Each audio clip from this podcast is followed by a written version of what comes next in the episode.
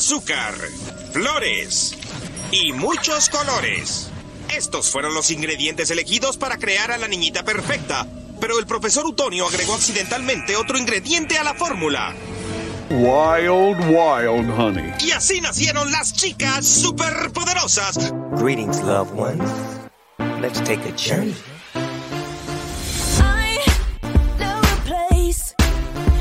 Fanaticosos presenta Bear Girls. Las chicas superpoderosas. Hola, hola, ¿cómo están todos? Buenos días, buenas tardes o buenas noches, dependiendo a la hora que ustedes estén viendo eh, este nuevo episodio, episodio número 16, que como ya se habrán dado cuenta en la publicidad, tendremos un muy, eh, un invitado muy, muy especial, ¿verdad que sí, Almis? Así es, estamos eh, súper contentas y encantadas del invitado que vamos a tener el día de hoy aquí con nosotros en este episodio. Y la verdad es que las Virgos nos sentimos súper honradas de que esté aquí visitándonos por primera vez, Raúl Alegre, que le damos la bienvenida. Yay, sonidos de, de aplausos. De aplausos. Buenas tardes, Raúl, ¿cómo estás? Muchísimas gracias por aceptar la invitación. Eh, Nazle, Alma, mucho gusto estar con ustedes. Pues ya había tenido yo contacto con los fanaticosos, vi con la introducción que ustedes están eh, ligadas con, con ese grupo. Eh, creo que Antonio Contreras fue el que estuvo conmigo hace, hace unas semanas para analizar la división norte de, de la conferencia nacional y pues eh, ya he tenido pues una historia de varios años con, con el grupo Los Fanaticosos, pero apenas con, con hoy con ustedes, con, las, con el Bear Girls Podcast. ¿Cuándo empezó? ¿Cómo, cómo eh, nació el proyecto? ¿Cuánto tiempo tiene? Etcétera. Pues la verdad tenemos relativamente poco. Eh, comenzamos la temporada pasada justamente. En realidad pues somos eh, como viene en el intro, pues somos tres chicas a las que nos encanta tanto el fútbol americano como, pues bueno, apasionadas a los Bears. Entonces, pues por eso eh, el máster, Antonio Contreras, eh, nos, nos abrió las puertas de, pues, de fanaticosos para poder tener como este lado femenino del deporte de las tacleadas y pues sobre todo de los usos de Chicago. ¿Y cómo nació esa afición por Chicago? Raúl ya nos vino a entrevistar a nosotras. ¿Por qué no? Se cambiaron los papeles. Sí, sí, sí, se invirtieron los papeles. Pues Almis, tú primero. Yo, eh, bueno, yo, a, a, mí nació el amor por los Chicago Bears desde la primera vez que visité la ciudad en el 2010, eh, más o menos. Quedé encantada de la ciudad, de hecho es mi ciudad favorita de Estados Unidos. Y una vez que estuve ahí, bueno, yo conocí a Chicago por mi hermano, también por Michael Jordan, porque él era súper fan okay. de los Chicago Bulls, pero mi hermano es fan de Dallas, entonces pues para mí siempre existió Dallas, yo no sabía que existían más equipos, o sea, para mí era como Dallas, los Bulls por mi hermano, y mi mamá también es fan de Dallas, entonces cuando voy a Chicago la primera vez y visito la ciudad y tengo yo allá familia, me quedo encantada de la, o sea, de, de lo bonita que es. Le pregunto a mi hermano sí. y a mi prima, oye, pues aquí qué hay, o sea, qué equipos, qué son, y ya me dijeron, no, pues, o sea, de, bueno, los Bulls, obviamente, eh, pero bueno, tenemos a los Chicago Bears en la NFL y yo de, que, de aquí soy, y aparte, pues, un, ese es un oso, su mascota, a mí me encantan los osos, entonces es como una breve historia. La verdad es que yo es, o sea, ciudad, mi ciudad favorita es Chicago y pues ya por ende. Aunque yo vivo en California, Ajá. muy cerca de San Francisco, estoy muy cerca de los 49ers, pero sí, soy fan de los Chicago Bears. ¿En qué año fue tu visita? 2010. Sí, soy, no tengo tantos años de, o sea, de ser tan fan porque, como te digo, yo era más fan de, bueno, ni siquiera tan fan, pero yo seguía a Dallas por mi hermano, el de Hueso Colorado. Sí, sí, es de hueso colorado. Muy. Pues de mi parte también, básicamente, me, eh, yo vine la primera vez a Chicago en el 2012 y también me enamoré de la ciudad. En ese entonces estaba jugando flag football y me acuerdo que mis primeros partidos eh, fue como corredora. Entonces, en ese entonces, en el 2012, estaba Matt Forte en el equipo y pues al verlo jugar para mí era como, wow, este, me, me, gusta mucho la manera en la que juega, su explosividad, los cortes que realiza, etcétera. Y pues de igual manera me enamoré de la ciudad, entonces dije, pues de aquí soy también. y pues del desde el 2012 soy fanática de los Excelente. Sí, y al saber que es un equipo con muchísima historia, también la verdad es que ayuda mucho. Sí, ya conforme te vas empapando, o sea, vas adentrando al mundo, empiezas a conocer a gente y todo, pues ya empiezas a darte cuenta que es una franquicia que tiene muchísimos años y que pues hemos pasado de todo, ¿verdad? Y hablando pues de la franquicia que realmente pues es, digamos que pues por Papa Ver, ¿no? Nace lo que es eh, la NFL como tal. Este, Raúl, ¿tú qué opinas acerca de que los Bears no han logrado tener más de un Super Bowl? ¿Crees que se deba como a un mal manejo del equipo o algo por el estilo?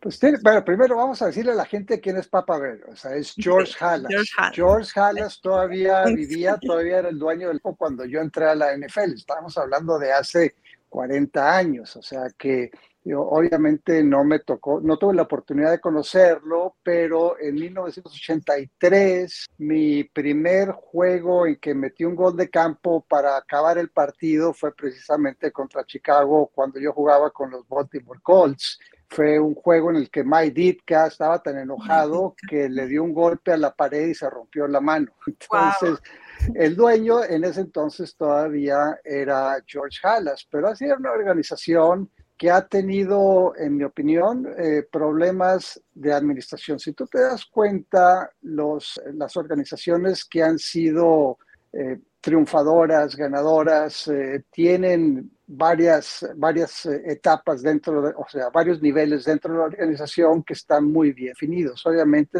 en la parte de los dueños, que Chicago ha tenido estabilidad, es la misma familia que ha sido dueña del equipo desde que lo fundaron en los años 20, o sea, fue de los equipos que iniciaron la NFL. Es la familia Halas, eh, la hija de George Halas se casó con el señor McCaskey y, pues Virginia McCaskey todavía es la, la, matriarca pues de, del equipo de los gigantes, eh, de los osos, perdón. De los, osos. Y el segundo nivel es, es la administración y creo ahí que es donde ha habido ciertas insistencias. Han tenido buenos gerentes eh, eh, generales, eh, como es el caso de, Jim Finks, que me pareció que fue un, buen, un buen gerente general. estuvo por un tiempo Vince Tobin, pero en realidad ha habido mucha transición. Creo que Jerry Angelo fue un gerente que no fue de los mejores en, la NFL, en la organización, decisiones que tomó. El, el, siguiente nivel, el tercer nivel, te digo que es eh, muy importante, es el de entrenador en jefe. Y en realidad no han tenido grandes entrenadores. Obviamente, Ditka, cuando estuvo con Buddy Ryan, tuvieron una época que me tocó vivir a mí. O sea, a mí me tocó jugar contra los Chicago Bears del 85 en Chicago. Contra esa defensa. E-, ese, ese día yo fui capitán y, me y le gané el volado a Walter Payton. Si la historia, pero le, le, gané el volado a Walter Payton y recuerdo cuando me dio la mano, o sea, casi me, casi me la rompe. Hacer un apretón de mano literalmente de, oso, ¿no? Eh, entonces, terminamos eh, perdiendo el partido, no jugamos mal, pero pues era, era un equipazo, o sea, una de las defensas debatiblemente la mejor en la, en la NFL, pero ha habido inconsistencias en la posición de entrenador, o sea, los años en que tuvieron éxito, que llegaron al Super Bowl fueron con Ditka, cuando, cuando estaba con Buddy Ryan, eh, después siguieron siendo un equipo bueno, tuvieron problemas eh, con Jim McMahon, que conmociones, etcétera, y eso les afectó.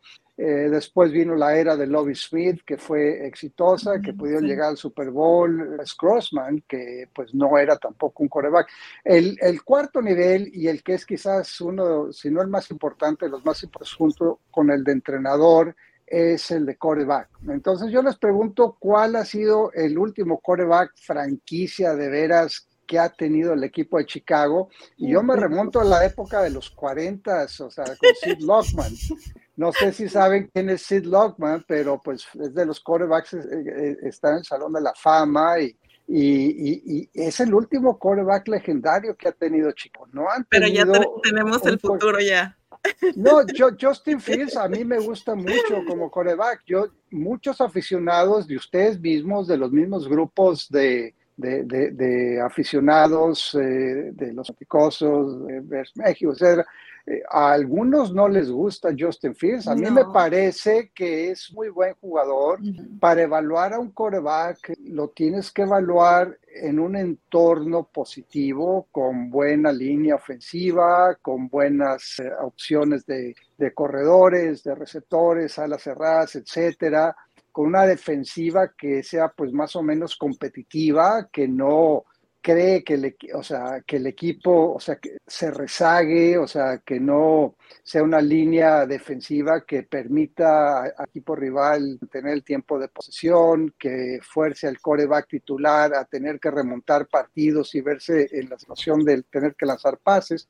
A mí Justin Fields me parece que es un gran talento. Yo pienso, y platicaba yo con Antonio en, el, en el eh, live ese que tuvimos, en la tribuna de especialistas del deporte, yo pienso que este va a ser un año en que va a dar un tremendo salto. O sea, es un año en que tiene, en opinión, una línea ofensiva con muy buenos jugadores que los han eh, ido, eh, o sea, colocando, moviendo del lugar, con la, la, la, primera eh, selección que tuvieron eh, en the Right, Evan Jenkins, que fue segunda hace, hace tres años, que lo cambiaron ahora de guardia izquierdo, eh, Braxton Jones, que les dio buenos resultados, Whitehead, que regresa a la posición de centro. O sea, pienso que por ahí empieza, ¿no?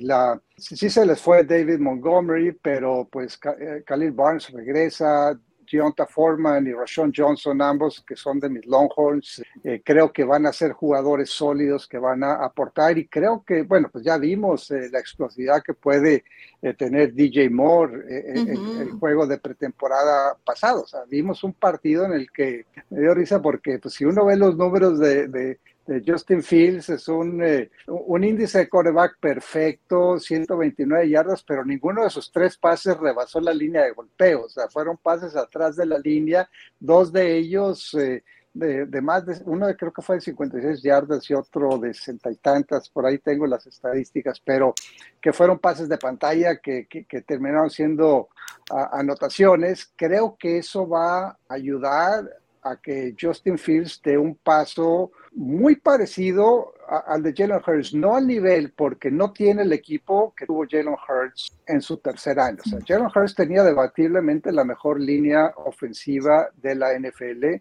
un muy buen grupo de receptores, o sea, la llegada de AJ Brown cambió completamente la, la situación de Jalen Hurts en Filadelfia, Davonte Smith eh, estaba en su segundo año, jugador muy importante. Dallas Goddard pasó a otro nivel. los corredores, Miles Sanders tuvo una buena. O sea, tenía todo. O sea, estaba, como dicen, arropado. Y estoy viendo más esa situación con el equipo de Chicago. Pero para contestar tu pregunta, pues todos esos factores se conjugan para que no haya podido ser un equipo ganador. No han tenido estabilidad en la gerencia no han tenido un coreback eh, eh, franquicia y no han tenido un coach, de salvo Ditka y Lovie Smith que tuvieron sus épocas. O sea, no, recientemente no han tenido todos esos factores. Si te pones a ver cuáles son los equipos que son ahorita, que están en primer plano, pues está Filadelfia, organización estable, los Chiefs, está Nueva Inglaterra, fue durante 20 años, o sea, Baltimore, o sea, te pones a ver, todas, todas esas organizaciones tienen algo en común que los hace, que las hace organizaciones ganadoras y eso le ha faltado a, la organización de Chicago. Inclusive, por ejemplo, los Steelers, creo que a pesar de que no han ganado, eh, no han no han ganado un Super Bowl en, años recientes, siempre es una franquicia que está como en la boca de todos, ¿no? Que siempre al final del día vas a decir, pueden llegar a playoffs, siempre van a ser contendientes. Es, tienen como esa estabilidad en su franquicia. Oye, Raúl, yo te quiero hacer una pregunta que a, mí me causa mucha, siempre mucha curiosidad cuando me toca conocer gente. Eh, tú estuviste, bueno, jugando muy de cerca de, pues, Joe Montana, eh, Dan Marino, John Elway. Em, ¿Qué recuerdo tienes de ellos que te haya impresionado en el momento en que los enfrentaste? ¿Y a quién te daba mucha ilusión conocer y qué sentiste cuando esto sucedió? Pues mira, vamos a empezar con Dan Marino, porque Dan Marino y yo debutamos el mismo día en la NFL. Fue un juego de pretemporada. Eh, yo estaba con Dallas, él estaba con Miami. Eh, fue el primer partido de, de, pretemporada. En ese entonces los titulares jugaban en la pretemporada, no como es ahora, que juegan quizás un par de series, pero en ese entonces jugabas por lo menos la mitad de, del partido. Entonces, Dan Marino hizo su debut. además, era novato y pues eh, había caído en el draft a, la penúltima selección, que había sido el equipo de, Miami, entonces tenía que jugar. En ese partido, pues empezó Dan Marino, o sea, tuvo una muy buen desempeño y a mí me tocó eh, patear un gol de campo de 52 yardas que me abrió las puertas de la NFL. Otra vez, o sea, al final, ese fue el primer partido que jugué en, en, la pretemporada en la NFL. El último partido que jugué en temporada regular fue precisamente contra Miami. Y Adam Marino era un estrella. Yo estaba en ese entonces con los Jets. Era un juego en Miami. Los dos equipos tenían récord iban a terminar con récord, el que ganara, con récord de ocho ganados, ocho perdidos. Pero eso le iba a dar el pase postemporada al ganador. Entonces, eh, nosotros de visitantes los decíamos eh, ganando el partido 17 a 13 y, y, faltaban, no sé, como 3, 4 minutos en el juego y pues Dan Marino tuvo la serie ofensiva y como era Dan Marino, pues llevó a su equipo, pa, pa, pa, pa, pa, pa, touchdown. Eh, faltando, no sé, 44 segundos, si mal no recuerdo, no teníamos tiempos fuera, parecía que todo estaba perdido, íbamos 20 a 17, tuvimos un buen regreso de patada con Johnny Hector, un corredor eh, que regresaba patadas de kickoff eh, y logramos llegar a, a la yarda que sería la, la, la, yarda 36, eh, faltaban 6 segundos, habría sido un gol de campo como de 53 yardas, pero nuestro entrenador Bruce Cosler se le ocurrió mandar una jugada de atracción con Freeman McNeil, logramos avanzar el balón a, la yarda a la yarda 37, a la, a la yarda 27 y pude intentar un gol de campo de 44 yardas para empatar el partido y después ganarlo en tiempo extra, dándonos el pase a la postemporada. En ese juego recuerdo, pues Dan Marino estaba muy frustrado, pero pues igual eh, Don Shula, pero fue otra de las experiencias que tuve y más adelante en la Ciudad de México me tocó junto con John Elway, y obviamente pues John Elway me tocó jugar un Super Bowl en contra de él. Me tocó eh, eh, el partido de novato cuando visitó Baltimore. John Elway fue seleccionado en primera ronda por Baltimore y se negó a jugar para el equipo de Baltimore. Entonces la, la, la ciudad estaba muy ofendida. Fue el único partido ese año de los Baltimore Colts en 1983 que se llenó el estadio y la, fuente, la gente fue única y exclusivamente para abuchear a John Elway. Y recuerdo que estaba completamente confundido, se alineó, se alineaba detrás del guardia en lugar del centro. Al final de cuentas entró Steve DeBerg, su suplente, y, ganaron ellos el, partido, pero John Elway estaba totalmente perdido. Nos tocó extrañamente porque con el calendario de la NFL ya no sucede eso, porque no estamos dentro de la misma división. Nos tocó visitar a Denver en el mes de, diciembre. El partido lo íbamos ganando 19 a 0 al empezar el último cuarto. Yo había metido cuatro goles de campo y John Elway tuvo tres pases de touchdown, incluyendo el que les daba la ventaja. Al final de cuenta, del partido tuve la oportunidad de ganarlo con un gol de campo de 64 yardas, que quedó un poco corto, pero fue el primer partido en el cual John Elway montó un marcador.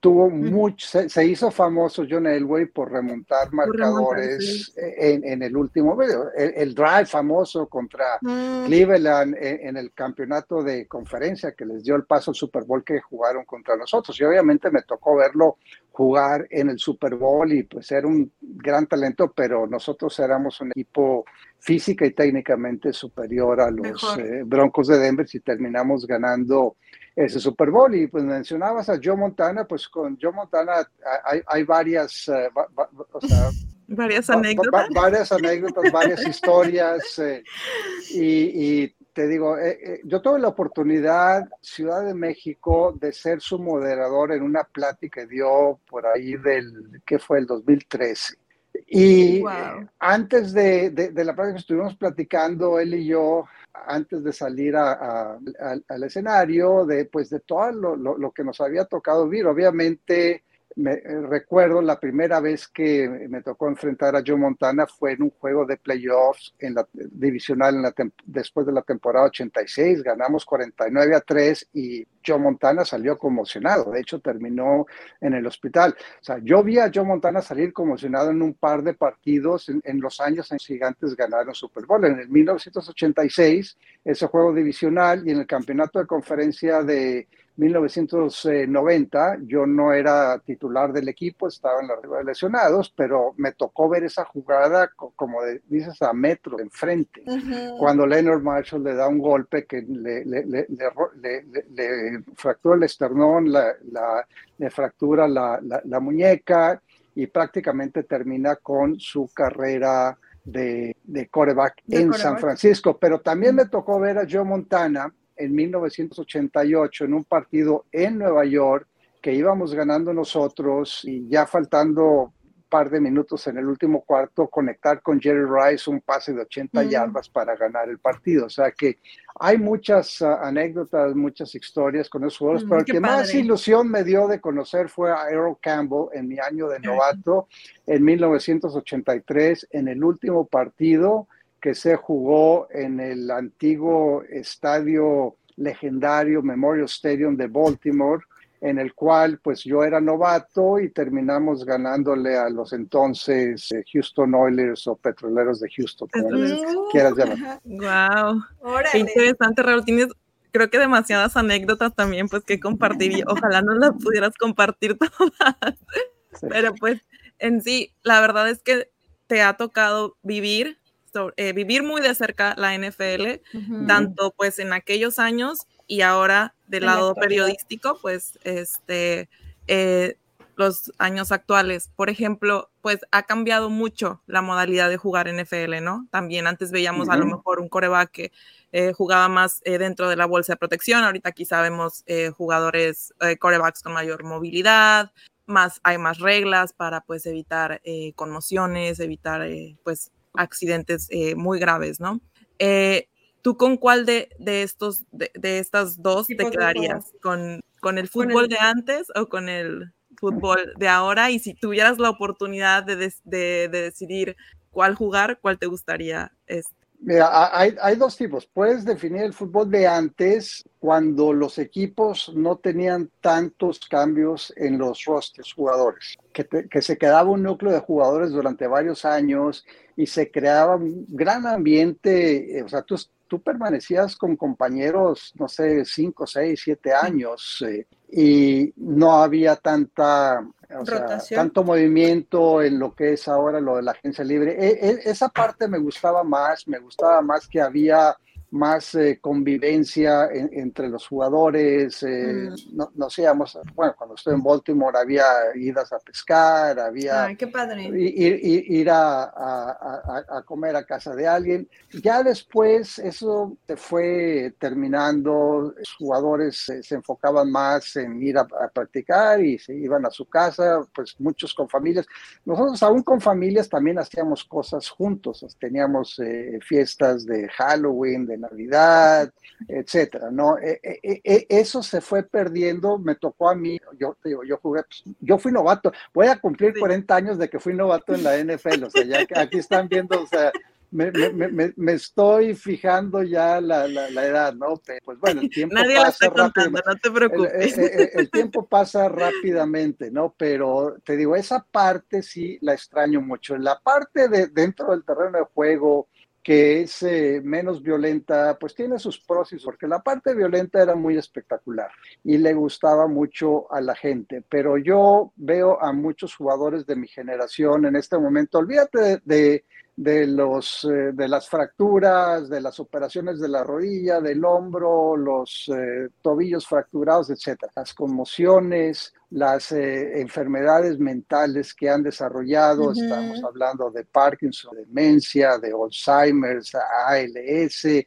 Esa, mi generación está padeciendo de mucho de eso porque en ese entonces, olvídate de que antes no, pues podías golpear, o sea, antes podías golpear de donde fuera, o sea, casco a casco, olvídate, era espectacular, era, salía eh, eh, en los highlights de la televisión, etcétera, ¿no? Pero cuando salías conmocionado, te querían regresar al campo de juego inmediatamente, te daban sales de amonía, te decían, si, si, atinabas que eran dos o tres o cuatro dedos en la mano, te mandaban y muchas veces los jugadores, digo, yo recuerdo una anécdota de, de, Troy Aikman de decir que jugó un partido de playoff y que no se acuerda del partido de playoff. O sea, e, e, Steve Young, o sea, terminó su carrera por, por conmociones, porque en ese entonces pues te mandaban una, otra vez. esa, parte, e, esa parte de mi época no me gusta nada. O sea, yo pienso que que quizás los cambios se han pasado un poquito de, lugar, por un lado, para cuestiones de seguridad. Lo que me gusta es el protocolo de conmociones, el que no dejen regresar a jugadores, bueno, aunque también cometen sus errores, como fue el caso de Tua Tagovailoa, eh, eh en el juego ese contra Búfalo, que regresa y luego juega conmocionado cuando no debió haber jugado cuatro días después contra, contra Cincinnati y termina eh, convulsionado. O sea, eh, eh, o sea, bueno, esa fue la excepción de la regla, pero por lo general protege más a los jugadores y van a reducir las posibilidades de que terminen con enfermedades. enfermedades mentales como las que mi generación está viviendo ahora. Yo fui presidente del grupo de NFL Alumna en Austin durante 18 años y me tocó ver a muchos jugadores eh, de, ser gentes brillantes a, ser gentes que, que, ya no podían sostener una conversación, que se les olvidaba el nombre de sus familiares, me hablaban las esposas, les hablaba yo por teléfono, me dicen, no te puedo contestar ahorita en este momento, no sabe quién soy yo, me decía la esposa de, dos o tres esposas me, platicaban esa, esa situación. Entonces, pues sí era, era más física la NFL de mi época, ahora es una NFL más rápida, más abierta, de juego de pases, y todo evoluciona y todo es bueno y, te digo, yo creo que los cambios han sido positivos, eh, quizás se han pasado un poquito de la raya eh, permitiendo libertades a la ofensiva, reduciendo lo que pueden hacer los jugadores de la defensiva, pero al final de cuentas son para proteger un poco más la salud de los jugadores y no sé si lo, los protegen los Sí, porque al final, si no, después al final del día o sea, lo más importante, o sea, son, son ellos, ¿no? O sea, porque ellos, o sea, cada semana están dándolo todo en la cancha. Y este es su ya trabajo una vez, al final del día, ¿no? Ajá, y una vez que se retiran, ¿no? Pues también necesitan estar bien físicamente para ahora disfrutar, pues también, pues el dinero que hicieron, su vida, su familia, el tiempo, etcétera. Y sí, o sea, sí, sí ha evolucionado mucho. Es algo que también nosotras platicamos mucho en, en episodios pasados, donde estamos muy de acuerdo en que también ha evolucionado la manera de juego, como bien lo mencionabas. O sea, nosotras estamos muy conscientes de que inclusive la posición de coreback también ha cambiado mucho la manera de juego, cómo antes jugaban, ahora como tenemos, por ejemplo, nosotros un Justin Fields, ¿no? Que corre más, o la manera de juego de Patrick Mahomes, o la era de Tom Brady, ¿no? O sea, es como una misma evolución del, pues, del deporte como tal. Entonces, sí, nosotras sí, eh, de hecho tuvimos un episodio el año pasado donde hablábamos de las enfermedades mentales en los deportistas, ¿no? Del, daño que muchas veces también nosotros como fans les generamos al tirarles tanto hate o exigirles o... Y ahora con las redes sociales, ¿no? También, que todos nos creemos expertos a veces y con una cuenta de Twitter o con alcance a Internet podemos este, decir cosas que a lo mejor pues no, no, no podemos tampoco como ir y juzgar al jugador porque al final del día pues no, no estamos en sus zapatos, ¿no? A veces uno como fan también puede intensiar un poco. un poquito. un poquito nada más. Oye Raúl, y nada más otra pregunta. Em, cuando tú empezaste a jugar en la NFL, bueno, más bien cuando empezaste a jugar, ¿llegaste a pensar que ibas a llegar a las grandes ligas? Mira, yo no empecé a, yo no jugué en, o sea, fútbol americano en México. Mucha gente piensa que yo crecí jugando fútbol americano, pero no, yo jugué muchos deportes, prácticamente todos los deportes, menos el Menos fútbol el americano. Te digo, yo hasta, hasta high life jugué, o sea, yo era futbolista, era centro delantero, metía goles, tenía Mm. buen tiro, y el fútbol americano nunca me atrajo, o sea, yo no lo practiqué hasta que llegué a Estados Unidos en septiembre de 1977 como estudiante de intercambio, y la razón por la que jugué y me fui de pateador es porque el fútbol que aquí le llaman soccer no, no existía. Yo llegué a, a un pueblo que se llama Shelton, Washington, de 10.000 habitantes y no había fútbol. Era fútbol americano o correr campo traviesa, porque en Estados Unidos los deportes a nivel de high school son por temporada.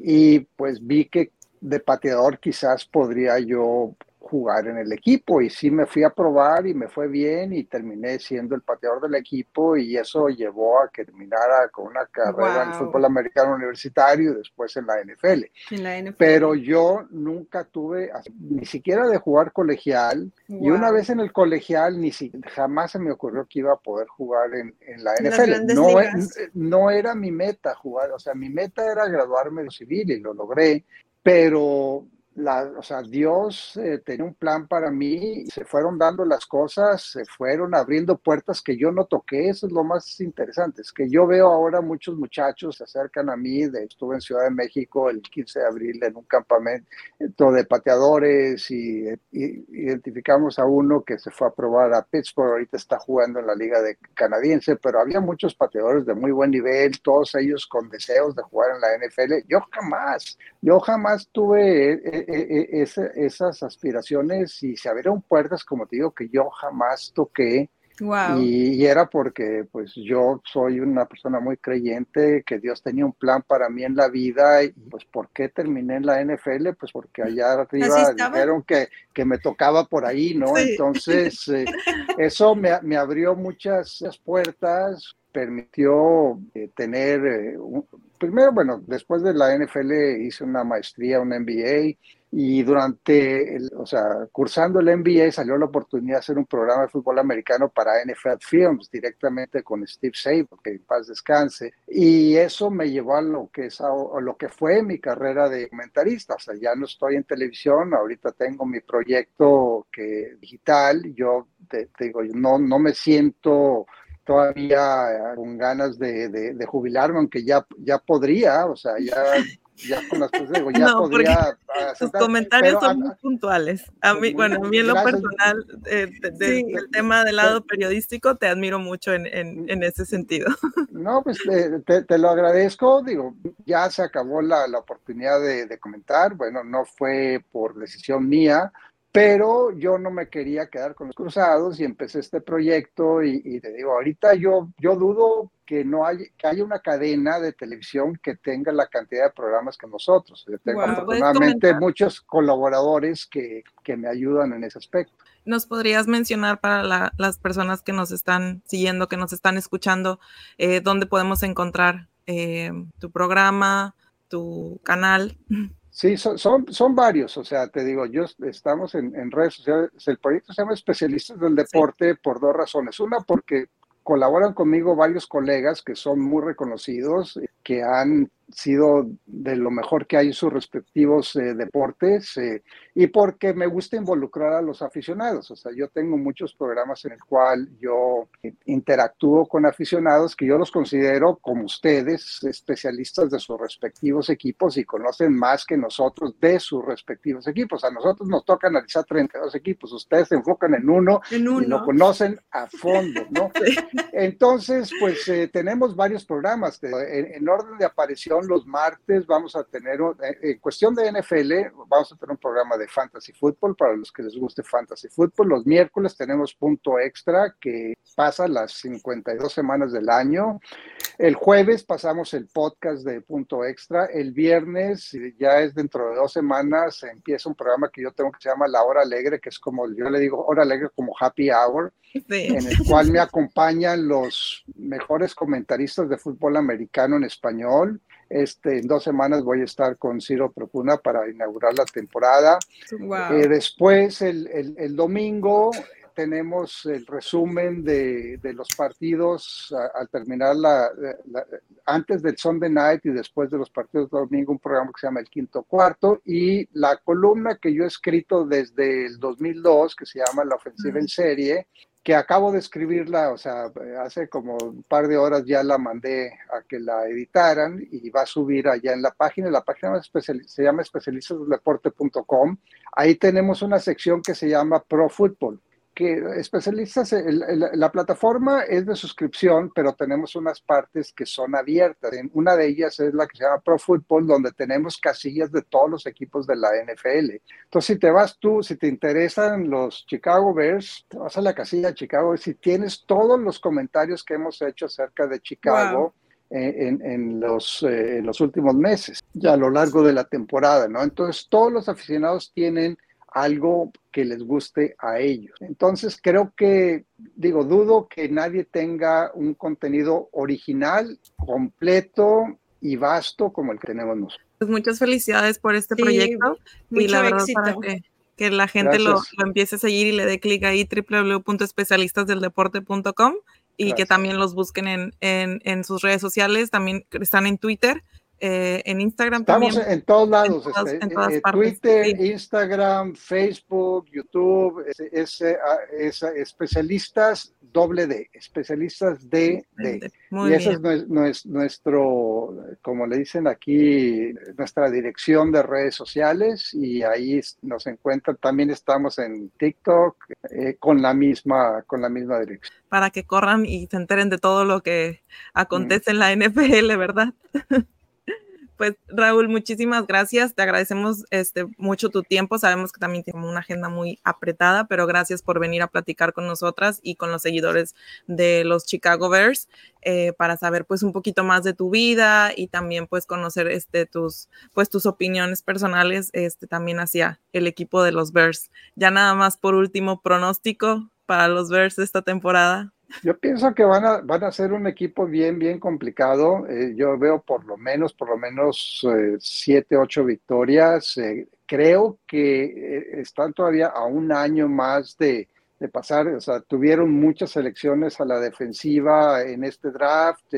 creo que falta todavía mejorar ese aspecto. Creo que ofensivamente van a ser un equipo muy bueno. Defensivamente, pues habrá que ver cómo evolucionan esos, eh, esos jugadores eh, nuevos que acaban de, digo, de seleccionar las últimas contrataciones. Creo que firmaron a Yannick Ngakwe, ¿verdad? O sea, de, este, de, recientemente pues, sí. Recientemente es un jugador problemático, pero bueno, o sea, es un jugador que, que produce, pero que es muy problemático el vestidor. Habrá que ver cómo lo, lo administra, pero él creo que, no, ya no me acuerdo si estuvo con Everflux en Indianápolis o no, pero eh, probablemente por ahí lo conoce, eh, pero es muy buen jugador, ¿no? Es, eh, es, él les va a ayudar en el aspecto de presión al coreback, en ese momento, antes de que lo firmaran, pues, yo no veía a nadie que pudiera frenar los COVID. El ataque terrestre la temporada pasada fue bastante deficiente, o sea, la defensiva terrestre fue bastante deficiente.